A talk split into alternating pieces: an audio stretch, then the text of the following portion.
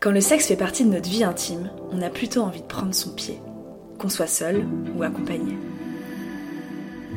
Mais bon, on va pas se mentir. Vivre une sexualité qui nous rend toujours heureux et heureuses, c'est pas facile.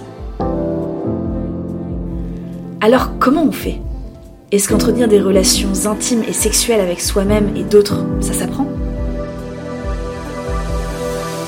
Et puis d'ailleurs, c'est quoi être heureux et heureuse dans le sexe?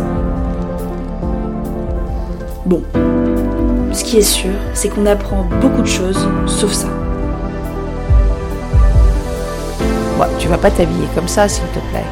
Je te raconte pas, je lui ai donné au moins deux orgasmes d'affilée. Écoute, fais-moi confiance. Y a que comme ça que ça marche. Ça Non mais c'est un truc de PD. La question que je me pose, moi, c'est comment on est censé apprendre à se découvrir, s'assumer et développer une sexualité à soi quand notre imaginaire est saturé par tous ces codes et toutes ces injonctions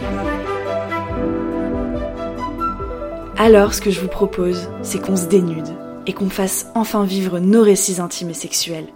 Les vrais, les bons comme les mauvais, les drôles comme les moins drôles.